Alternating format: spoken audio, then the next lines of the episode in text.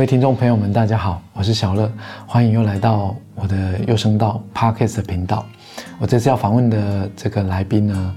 他坐轮椅，他是我在教音乐制作的课的时候，呃，课堂上的同学。那呃，他有一些生活中的故事啊，还有他过去到现在，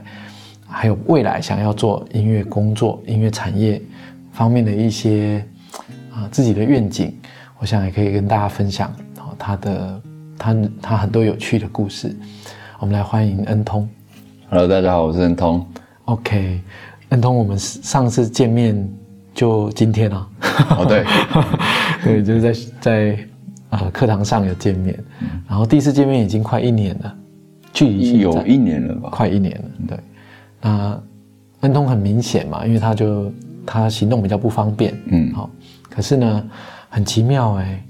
我发现你可以自己从车上下来，对，然后自己有办法，哎，我印象中应该是要背或者是要抱，嗯要背要抱，没有，我觉得其实这都是训练来的，就是慢慢学习，一步一步学习。因为在刚受伤的时候，其实呃，我我我没有太多的负面的东西，或者是我没有想说我未来要怎么办，我只是想说我可以怎么做，我要怎么做可以让我自己能够独立去面对生活。能够不要让家里的人去操心、去去烦恼这些事情。嗯这个还蛮蛮蛮好的一个一个心态，也就是说过去的没办法改变，我们就要把现在跟未来过好。因为就是发，我自己是觉得说就发生了，我我这种是已经成为事实的东西，我去抱怨，我去难过，我去哭没有用，因为我哭了，我不会哭一哭就哎我我站起来了，所以所以就没有必要，我自己是觉得没有必要，因为可能因为家庭教育的关系，就是从小就是教导说你遇到问题就是要解决，解决你就是要去面对，你你再难过不会改变现在的状况，恩东是原住民，呃一半一半。一半我爸爸是啊，我妈是平地人，然后爸爸是什么族？布农族，啊布农族，就是那个腿很短的。这样吗？我没有，因为在山上的真的是都腿腿布农族。可是我好这的印象中布农族比较高大，阿美族吧，阿美族比较高阿美族比较高哦，这样子那在呃布农族通常都没有那么高。哦，这样子啊，，我也嗯，我可能比较怪比较高的，对我有一百。八十三，对。那你以前是运动员啊我？以前是选手，对，呃，之前是打手球，在呃从国小开始，啊，国小开始打打打，一一直打到高中，然后有考上体专，哦，那时候考上北体，然后第一想说对，然后可是因为因为家里有有一些状况，就是说我爸希望有人跟他开大车，开连接车，嗯。那我哥跟我弟没有没有一个人愿意出来做，就没有人要对，没有人要接我爸的事业。那我想说，那家里没有这样子的角色，我爸又希望有人去接他的工作，那我来，我就说想说我来，所以我是我后来大学我就没去读，哦，这样子。我体专也没去读，我有我有报啊，我有去学院报道，但是我后来就取消就退，就退半休学，半休学然后就回来回来就十八岁就考了一般的车子驾照，然后二十岁就考连接车的驾照。哦，那不不容易考哎，对，因为你拿第一张呃小客车驾照，半年后你才能考大车嗯，大客哎大货车，然后大货车再满一年半，你才能再考连接车连接车，我我当兵的时候差一点，嗯，去考大货车，就是那个 呃三手动把，嗯，手动把哦，就是我以前当那个，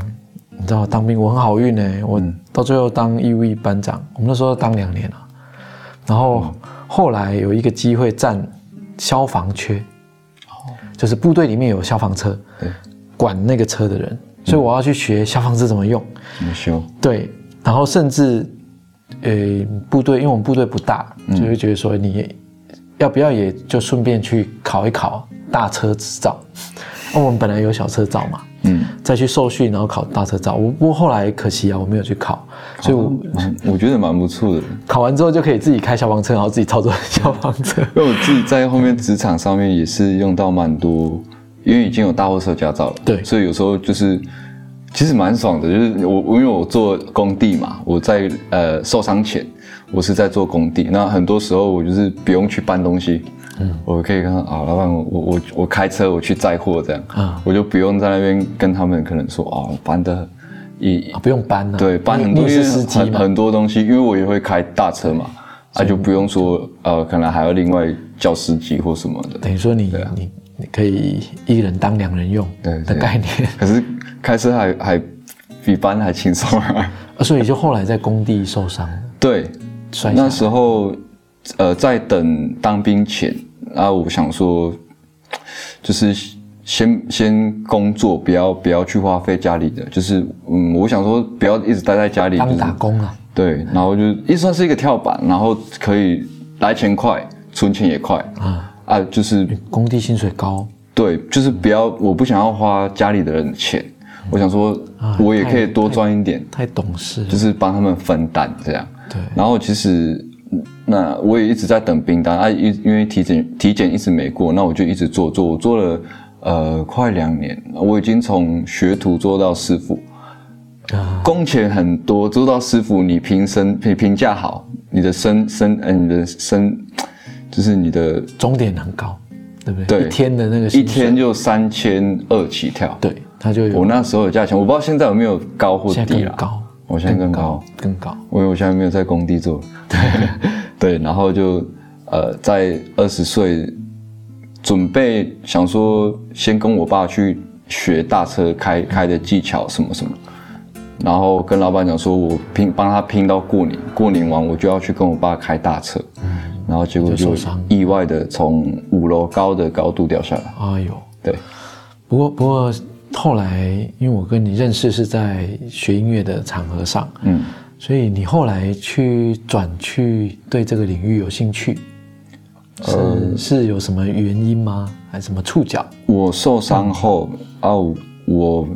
其实蛮快就蛮快就走出来，就是我可能在半年内我就已经开始可以生活独立了。啊，那我去桃园，我去受受训，就是一些生活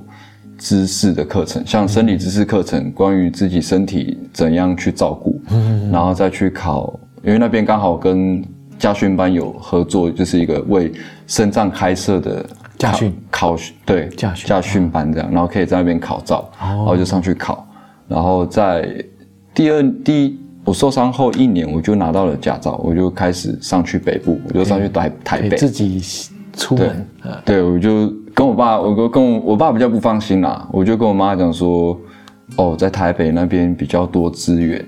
然后也有也有一些人就是说台北那边有肾脏可以做工作这样，那我就跟他们讲说我要上去试试看，嗯，啊，我就一个人开着车，呃，行李拿一拿，然后衣服拿一拿，一个人上去租房子，哦，然后就上去，不简单，，对，就是啊、经历蛮多事情的啦。就是这过程在台北的生活，呃，报喜，我对家人报喜不报忧，那酸甜苦辣就自己一个人去承担这样。对，那在这中间过程，我其实也一直在摸索，因为毕竟我以前是做，我以前是体育的，对，那我也觉得说，呃，来呃做体力活，我觉得是赚钱最快，因为我觉得我我我体力好，我没关系。嗯，但是从受伤后，我必须要从我就要开始学习很多很多的事情对，要转方对，我要学习我未来要做什么，然后我现在想做什么，我喜欢做什么，我可以做什么。所以是在这个阶段才接触音乐，对我，我到台北之后开始接触到，我们是接活动、办活动，就可能像是整合行销。那我自己在这过程，我也学了影音剪辑，然后影音剪辑之后，我就开始接触到音乐，然后也有跟以前就是在教会一起长大的朋友一起做音乐，啊，对，然后所以才开始渐渐的喜欢上音乐。啊，这个因为音乐现在的工具就是电脑嘛，嗯我就一台电脑在你面前，然后就窝在那里，嗯，对，就不用动，不用动 窝在那里。这是好事，对我来讲是好事。哎，现在 AI 啊也是窝在那里，叫电脑做出东西，要上网做出东西。我想做出自己的东西。在应该说，我本来就很喜欢听音乐，然后在一些我开始渐渐的去听曲上面的每一个制作人想要去表达的东西，嗯，然后写词的人想要去表达的东西，我我开始渐渐的，就是我也想要去做这个东西，就是因为我觉得是因为哪一首歌吗？呃，没有说特别哪一首，是我开始渐渐的会去了解每一首歌，没有特别说哪一首，因为我我也不知道为什么，可能我自己后来听一听音乐，我会觉得说我想要听细节的东西，嗯，因为以前就是听音乐可能就开心，哎、那听细节会不会想买器材？会你买了啥？哦，我买了哦监听喇叭嘛，然后耳机，我买我我我忘记那个牌子叫什么了，How much？呃，五万，哇、对，就是这种对。这种金额应该都是专业用，对。对不对？对，我有去听啦，然后有去问问他们的呃平衡啊什么什么的，啊，然后耳机也是 两万多块的，哎呀对，买用的比我好。没那个呢，聆听的啊，哦。你也是买对我是买聆听的，就买监听对耳机，然后监听耳机，然后 ID Four Four 那个录音录音界面，对界面，录音界面。麦克风的话，呃，还没有买新的啦，但现在的话是一支好像五千多块，CP 值蛮高的，NXL 的，嗯、呃，我忘记几几零了，嗯，因为以后可以买，对，呃，加一个零的，我知道，那个之后会会再购买啦，但目前的话是希望，呃，我会想要弄一个工作室，去成立一个工作室，然后对我想要希望有一个平台，就是让这个平台是可以让很多想要发声的人来来这里做歌，来你可以把你的想法告诉我们，你可以跟跟我们沟通你想要说出的事情，或者是你要来唱，你也可以。嗯，那我我们我主要想要的是让大家能够享受在这个音乐里面。那我自己也想要做不一样的东西。了解，就是想有一有动了那个念头，嗯。我要创业，我要弄一个自己的地方。我自己觉得现在蛮多流行乐就是太，就是很很很好是说直接一点，我会觉得导向。对，就有一点很多东西都重复性太高了。啊，没有温度，没有故事，然后没有你说像以前的老歌就很有年代感，很有温度，有一些就是很简单的在诉说你的感情，你可能看到一一个画面，然后你想到了谁，可是现在很多就是无意义的词重复，然后就红了。了解，所以可能有一些看法，哦所以想要自己在这个领域做一些不同你你看听过的这些的尝试。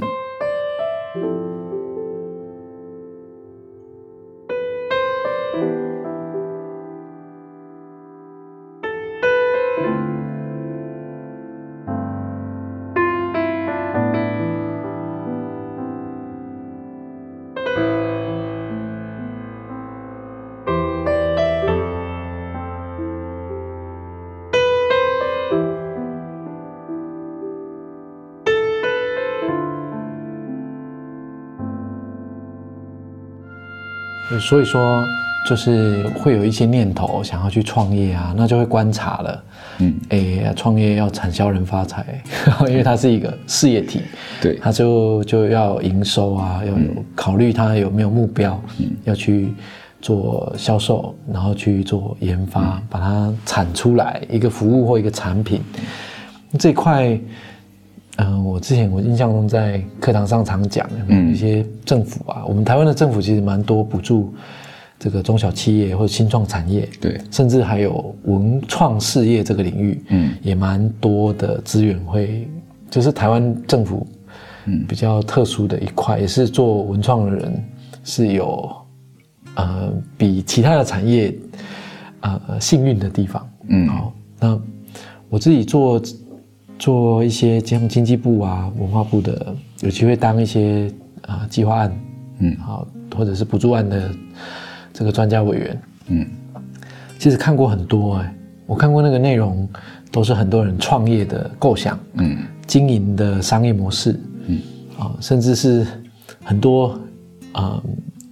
创新或者是很多很瞎的也都看过，对，那在这个过程里面，我们就会发现，呃，做音乐跟做事业经营，嗯，又又是两个面向，嗯。做音乐我们变艺术家，我了解然后，做事业经营呢，你要变成是一个 CEO，是一个懂得掌握一个盈利呃事业体，它可以成功的持续维持下去，嗯。好，甚至包括有有理想的盈盈余，嗯，所以这个通通通都是跟艺术无关的，对。对，它是供需的这个面向，嗯，那在企业的经营啊这个面向，或者是说在艺术的经营这个面向，嗯，哎，你自己对未来有什么愿想？嗯我当然，我我自己个人的话，我我会想要写出鼓励人的歌啊。就如果说以音乐方面的话，就是说，因为我我想要用我的故事去鼓励更多人。就是我觉得有现在太多年轻人的想法太负面，或者是很容易因为受到一些打击，然后就不敢面对，不敢面对生活，不敢面对。你接下来要遇到的事情，韧性不够强，对你可能承受不住压力或什么。但我觉得，为为何就是我已经我好，我从五楼掉下来，我所有的东西都要重新学习。对我觉得并没有什么好好，就是不不去挑战啦。就是我理解，其实这个啊，就是呃，痛苦跟快乐有时候是比较出来的。就是你，你觉得你很惨哦，你很痛苦，其实有人比你惨。可是我，我会觉得这是一个选择，就是你可以选择你抱怨，你可以选择可以以现在的状态做到更好。对，我是这样选择了，这是生活的智慧。对，也就是说，我我再怎么思考，你还是得过下去啊。嗯，那你你要琢磨你的心力在那个。你可以改变的事，有些事没办法改变，你也可能也没办法再，就是只是想而已。对，它改变不了什么。对，那可以改变的，我们我们想好，赶快去做。嗯，对，这个是蛮蛮正确的一个生活态度。不过有碰过挫折的人会学习这一块，那有些人没有碰过挫折，可能就 要领悟这一块会比较慢。嘿，这个是有点困难。对，那这个是在做音乐上，因为我们我们做音乐其实是在玩情绪嘛，嗯，在卖情绪。有，有这种感觉。我最近做几做一个研究哈，就写了一个论文啊。那个研究里面就是讨论的是二零二三年现今的人听流行音乐，嗯，它的主要影响它的一个面向到底有哪一些？嗯，以前因为媒体嘛，嗯，比较少，那现在媒体很多，管道很多，嗯，呃，其实解析起来这个时代。有很重要的两个区块，一块叫做我们讲的情感价值。嗯，做音乐作品，这个歌词曲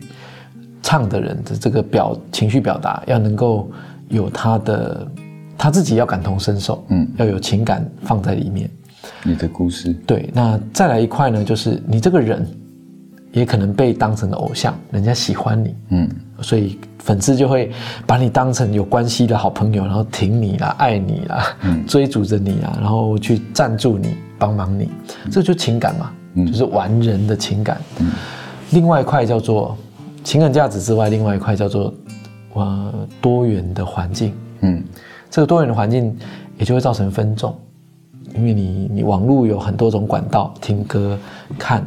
然后也也可以去听现场。也可以听出版品，也可以听串流音乐。对，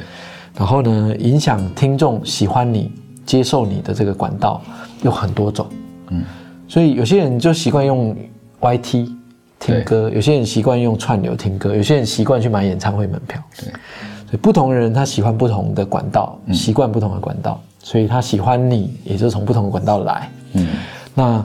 这个两个加在一起，就是现在的人他会很重要。跟一个作品或者跟一个艺人交集的的一个概念，嗯，所以我们要理解我们的歌有没有感情，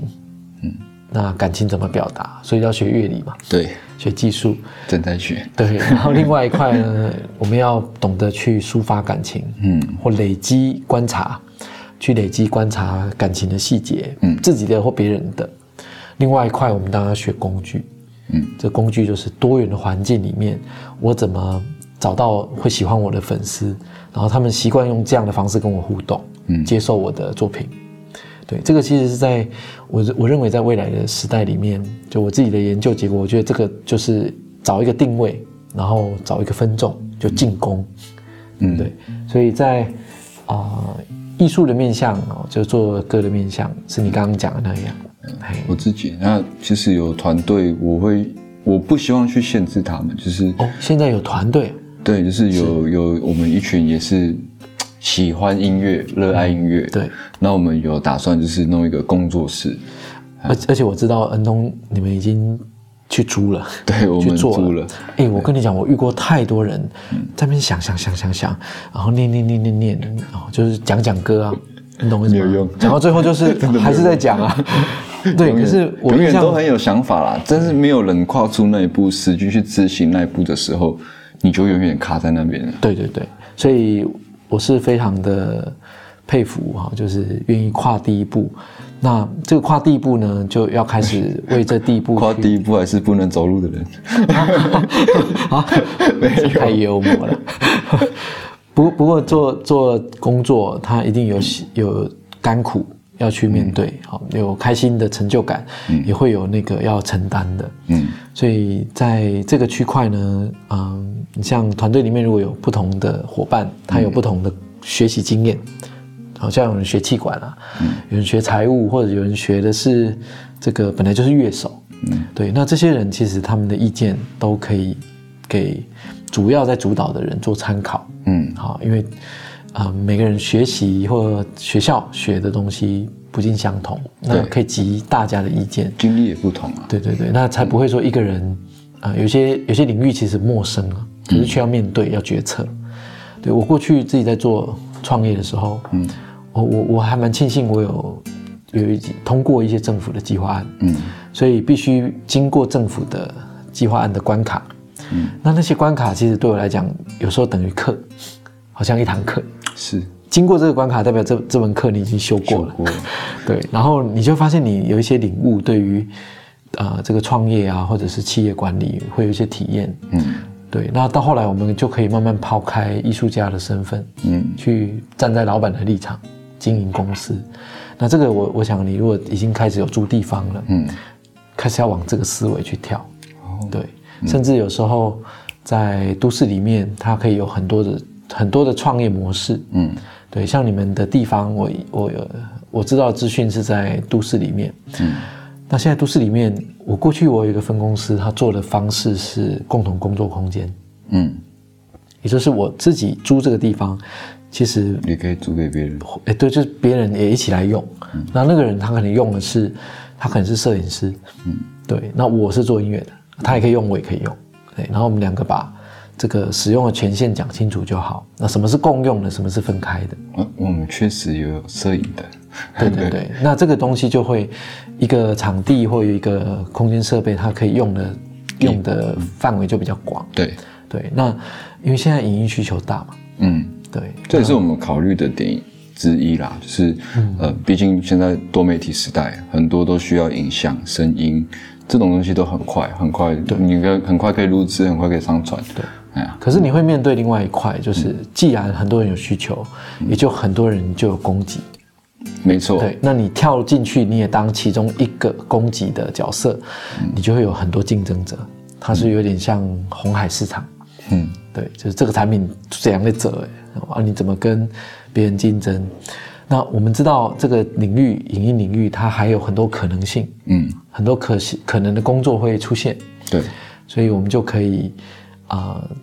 有很多创意发想，啊，去去不不不去依照以前的工作模式，或依照别人的工作模式，可以自己想新的工作模式。嗯，对，这个可以可以多多的伙伴之间激荡。嗯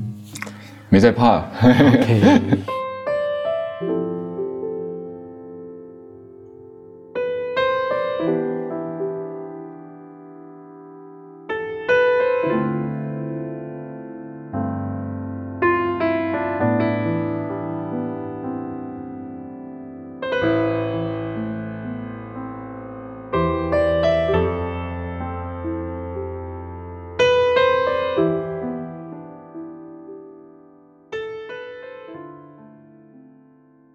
啊，那讲到音乐要进行创业，到后来就会实物进到这个音乐制作领域啊，嗯因为会有包括录音的环节，要使用器材，还有到我我可能要创作，我要 cover，我我要做影影像，嗯，这些呢，通通都会进到呃电脑里面，或进到进到乐谱里面的这些细节。嗯，你自己我很好奇，第一次写出来的歌是什么？第一次写歌是什么时候？第一次写歌，呃，十二十，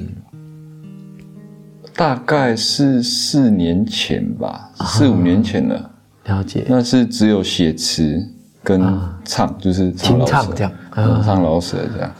对，我了解。没有不会编曲，不会作曲。对，可是有那个唱的呃声带可以帮忙表达说我心中想的清唱那个骨干是啥。对，我我我以前我是弹吉他的，那最早最早不知道什么叫创作，我们就弹别人的歌嘛，对，然后去表演。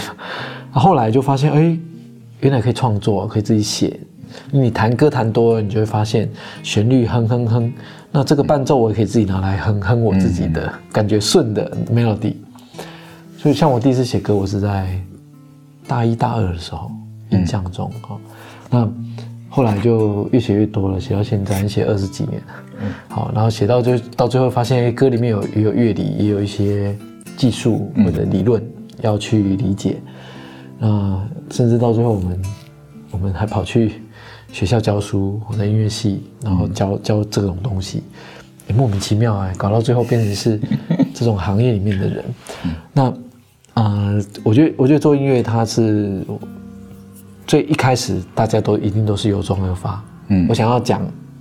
某一些观点、某一些情绪，嗯所以我就弄了那个歌来。对，那你自己会有这种很喜欢的歌手啊，或者是很喜欢的曲子，对你造成很大的在音乐上的影响吗？有有一首叫就是宋岳庭，就是其实应该蛮多人都知道的。他有一首叫《Let's Struggle》，他就是在说，他其实这个就是在写一个他人生所经历的，但他会反映到你自己生命中的每一个阶段。啊。因为他可能就是在写哦，你在生活中你可能会经历到你的亲朋好友跟你说是兄弟，但背叛你的却是他，对，然后或者是一些家庭的问题，或者是一些呃，可能当所有人都说你怎么样怎么样，没有人相信你的时候，你不知道该跟谁说，或许你只能跟上帝祷告，或者是去求神拜佛，但是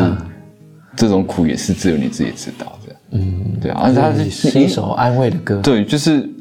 你从里面呃不不同的年纪，我从不同的年纪去看待这首歌的歌词的时候，会得到不同的体会，会得到不同的体悟。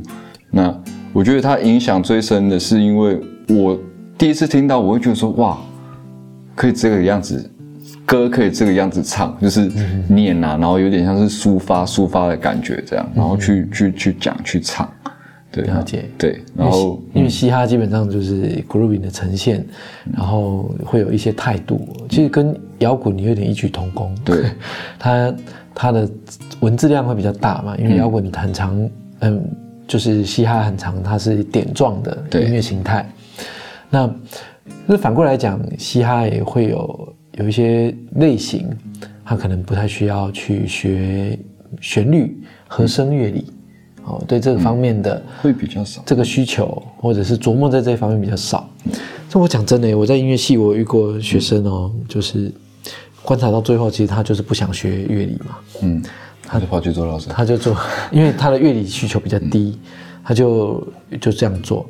那做做做了十首二十首，就发现好像怎么做都一样，我我自己 会限制住我自己有发现这个问题，所以我才会去报课程，去上课，就是因对为我我知道说，呃，其实了解这个东西之后，我会觉得说，好像我的东西都是那个样子，对就可能一定的样子。然后我的旋律没有太多的变化，我没有太多没有太多丰富的东西。然后在混音上面、后置上面、编曲上面，我也我也没有资格，就是没有那个能力去跟人家说这首我做，我觉得我自己做的很好。对。对，因为这个关乎于音乐工业流程，嗯，也就是我们讲的从经济到企划，再到我们讲的词曲创作，再到编曲、录音、混音工程，还有再到出版跟行销，这个整个构筑起来才会变成音乐变成商品，然后商品卖掉。嗯，它一个流程里面，它会经历过这样的作品会经历过这样的过程。嗯。所以如果词曲创作，呃，就是某一种曲风，然后呢，它不呃，它会有一个惯性，嗯。创作的的步骤，再加上它的编曲，可能我们呃都是模仿那种曲风，嗯。再来呢，混音录音又没有去啊、呃很明确的把它建构很完整的音响学的概念，嗯。那也就会走的面向比较狭窄。嗯。对，所以做音乐到其实到后来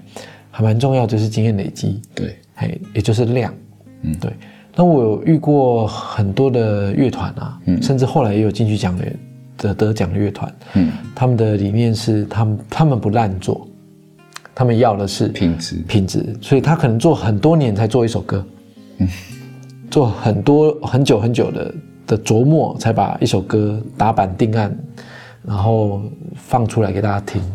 嗯对，那在我的立场，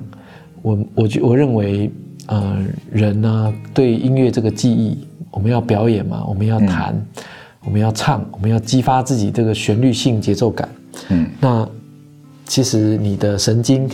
你的敏锐度嗯是会经由这个不断的接触、不断的练习、累积之下，会被刺激，会变敏感。嗯对，这是我观察到的。所以训练自己，训练自己到那个阶段，到另外一个层次，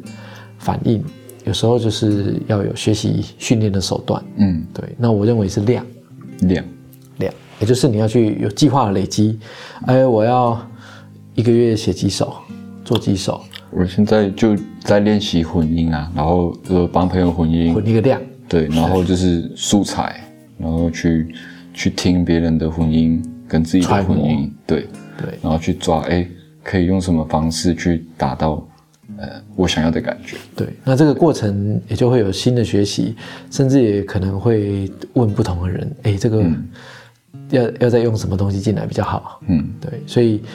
这种思维也通通都会从你要做的这个目标，沿途遇到的问题开始，嗯。啊，每一个问题我都要破解，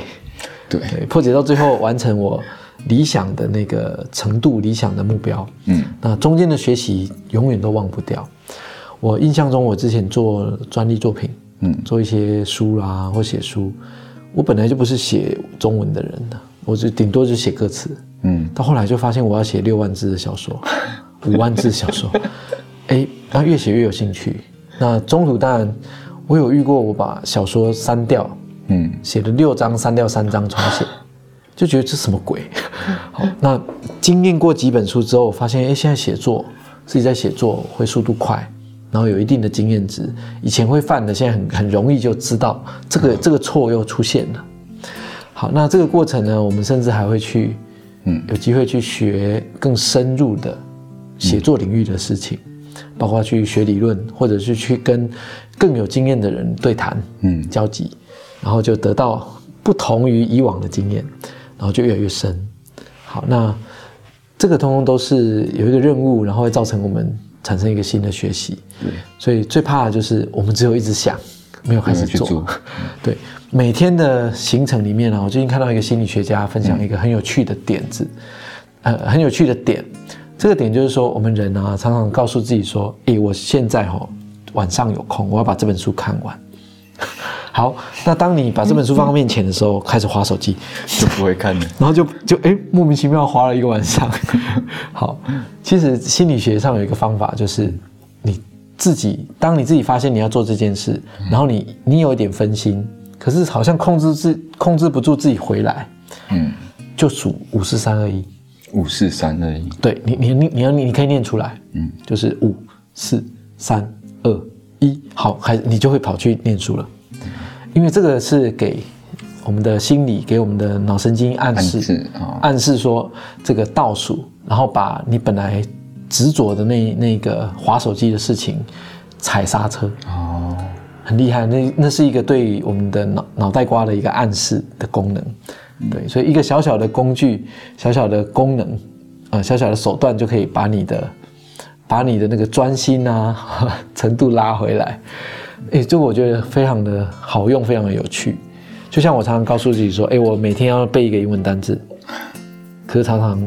做到一半中途而废。好，那我就想说，哎，我今天有空啊，我等一下背一个单词，五四三二一，好，开始背。对，就是给自己这个指令。对，所以我们在学习过程中，如果我们有机会去上课或者学习更多的人，去跨出自己本来就知道的这个领域，啊，稍微有点痛，有点辛苦，然后学新的东西，其实它会帮你的，帮你的这个呃完成任务的过程，有更多的动力进来，可以破解难题，甚至可以改变自己，改变自己的学习。我虽然还还蛮安于现状，但是我很喜欢去挑战，因为我觉得人生就这么一次。我觉得，所以为什么我我其实受伤后，我做轮椅，我其实也去过很多地方。我去做轮椅，去潜水，然后去滑立桨，去滑 SUP，然后去玩独木舟，然后去浮潜，这些都是我受伤后去做的。但受伤前没做过，没做过，太可怕了。我反而是受伤后去做，因为我觉得你不知道你什么时候会会。消失。对，讲实在的，我很深刻体会到这件事情。我在二十岁，人家哦正青春，哦很多事情要玩，很多事情要去享受。我受限了。对，我就我就在这个时候，我二十岁后面都是要坐轮椅的，或者是我可能都还没有去享受我的生活，我的生命就没了。嗯，那我觉得我我其实对我来讲是重生了一次。那我会去更享受生活，去。更勇于尝试自己想要做的事情，嗯，这个很棒。对，啊，我想在跟恩通聊了这个过程里面呢，对音乐想法、未来的想法，还有受伤后的一些呃，对于生命生活的态度，嗯，这个蛮值得很多人学习的。好，我过去呃有一段时间教过盲人。嗯，好，那我也曾经去有一个机会去受过一个训，然后叫做弱弱弱学员啊，对，那我我就开始比较从这个另外一个角度去看啊，我们在在日日常生活中遇到的一些朋友，他可能是啊手脚不方便，或者眼睛耳朵不方便，那他跟我们一般人会有一些触觉触角啊有落差，嗯，那当我们失去了某一个。跟呃生活的功能之后，嗯，呃身体的功能，我们可能会触发另外一扇窗，嗯，让我们另外其他的触觉变得更敏锐，嗯，然后我们的思维也会改变啊，因为我会觉得，呃，我我丧失了一些东西，可是我可以借由这个丧失，啊，改变我的路径，去体体验更多过去可能没有机会体验的，对对对，这个这个观点是非常好的。我觉得很开心，今天可以跟恩通聊这么多，那包括他的这个啊，对于生命的态度啊，好，因为他他自己有一些呃，我们一般人体验不到的这个身体上的苦痛，他他是可以很有资格跟我们讲这个，没有错。对，然后还有他对于音乐的想法，这个音乐是一块领域，而且音乐对对，我想对很多人来讲，嗯，我们只要可以坐在电脑前面打电脑，就是都一样。都是一样的，都是可以做出东西的，好，就就啊，就是可以透过工具，透过电脑去完成自己内心的情感表达。嗯，好，那也祝福恩通未来这个创业啦，或者是做自己想做的事情，可以呃如愿以偿，然后圆满。好，很开心可以跟你聊这么多。我们今天的的节目又升到就到这边，下次再会，拜拜，拜拜。